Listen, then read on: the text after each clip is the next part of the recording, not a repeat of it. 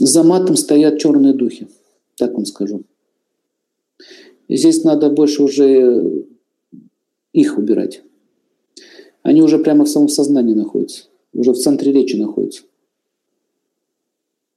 К сожалению, вся Россия поражена эти, этой, этой гадостью. Это бич. Это национальный бич. Мат.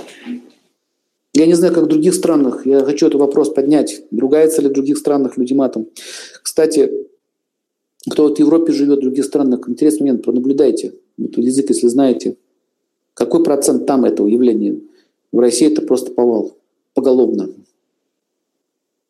Это стало нормой. Это не ругаться матом, они ими разговаривают.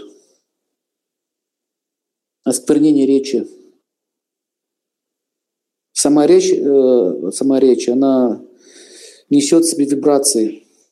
Про мат отдельная тема. Мат – это санскритное слово.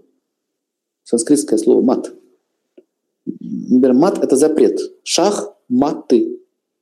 Шах – это угроза. Шах шаг угроза, мат, стоп. Например, на хинди там еще говорят, санскритные слова у них есть. Мат больно, не запрещаю тебе говорит. Мат чально, запрещаю тебе двигаться. Поэтому слово мат – это запрет, жесткий запрет, стоп. То есть, э, э, когда человек выражается матом, то есть он, использует запретные слова, потому что эти слова несут в себе оскверняющую энергию э, и вибрацию. В общем, это связано с черной энергией с демонизмом, так вам скажу. Это отдельная тема, очень больная. Поэтому если она хочет, видите, смотрите, она хочет, уже она уже понимает, что это плохо, и не может этого избавиться. Значит, что? Есть влияние. И оно сидит, и еще раз говорю, вот эти духи, они сидят прямо в центре речи.